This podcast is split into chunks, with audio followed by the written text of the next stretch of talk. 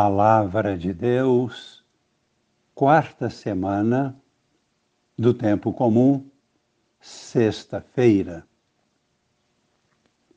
Amigos e irmãos, participantes da vida nova em Cristo, com Maria em oração. Jesus Cristo é o mesmo ontem, hoje e por toda a eternidade.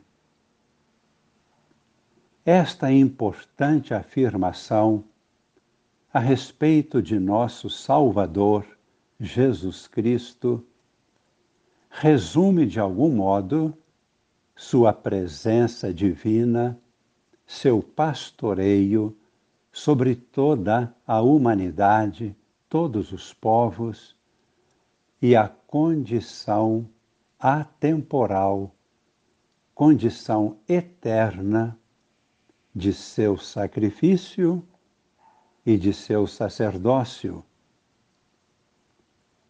O capítulo 13 da Carta aos Hebreus, no qual se encontra esta afirmação, é uma conclusão desta carta este capítulo nos traz uma série de recomendações práticas para a nossa vida cristã. A primeira recomendação diz respeito ao mandamento do amor fraterno, condição indispensável para se constituir uma comunidade eclesial este mandamento está vinculado inseparavelmente ao amor a Deus sobre todas as coisas. Assim podemos ler no versículo 1: Perseverai no amor fraterno. Não esqueçais a hospitalidade, pois graças a hospitalidade, algumas pessoas hospedaram anjos sem o saber. Comentamos brevemente, esta afirmação se aplica ao que aconteceu com Abraão e Sara.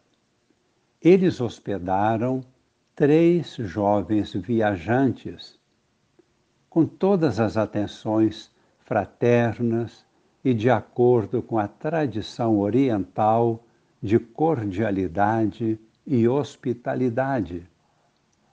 E depois ficaram sabendo que haviam hospedado três anjos.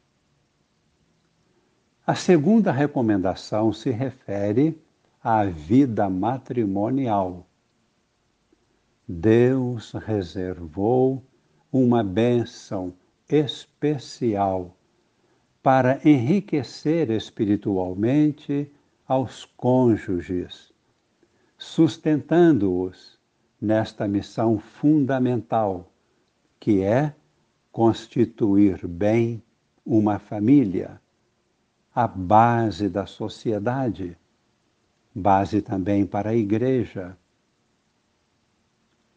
e como consta no ritual da Igreja para a celebração do matrimônio, esta é uma bênção que nunca foi abolida, nem pelo pecado original. Podemos ler agora no versículo 4: o matrimônio seja honrado por todos e o leito conjugal mantenha-se sempre sem mancha, porque Deus julgará os imorais e os adúlteros. A seguir, a recomendação feita é uma grande luz para conduzirmos bem nossas vidas com referência ao dinheiro, aos bens materiais e valores terrenos. Indica-nos o caminho da confiança em Deus, o desapego dos bens perecíveis, o combate à avareza e o cultivo da vida segundo o Espírito. Por isso, lemos no versículo 5 que o amor ao dinheiro não inspire a vossa conduta. Contentai-vos com o que tendes, porque Deus mesmo disse: Eu nunca te deixarei, jamais te abandonarei. Por isso, devemos sempre dizer: O Senhor é meu auxílio, jamais temerei. Quem poderá agir contra mim? Todas estas recomendações têm depois uma conclusão maravilhosa que demonstra que toda a nossa vida, tanto no plano espiritual, como na vida familiar e humana, como no plano físico, incluindo nossa sustentação de cada dia, toda a nossa vida tem um único, infinito e eterno alicerce. Assim podemos ler agora, no versículo 7, a grande conclusão. Lembrai-vos da pregação que recebestes, da palavra que vos foi anunciada. Lembrai-vos daqueles que vos evangelizaram. Imitai-lhes a fé. Jesus Cristo é o mesmo ontem, hoje e por toda eternidade. Por isso rezamos de todo o coração alguns versículos do Salmo 26, que é o salmo responsorial para hoje.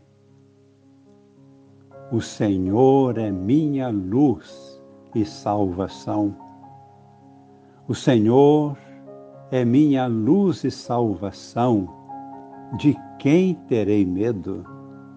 O Senhor é a proteção de minha vida, perante quem tremerei? Se contra mim um exército se levantar, não temerá meu coração. Se contra mim uma batalha estourar, mesmo assim confiarei.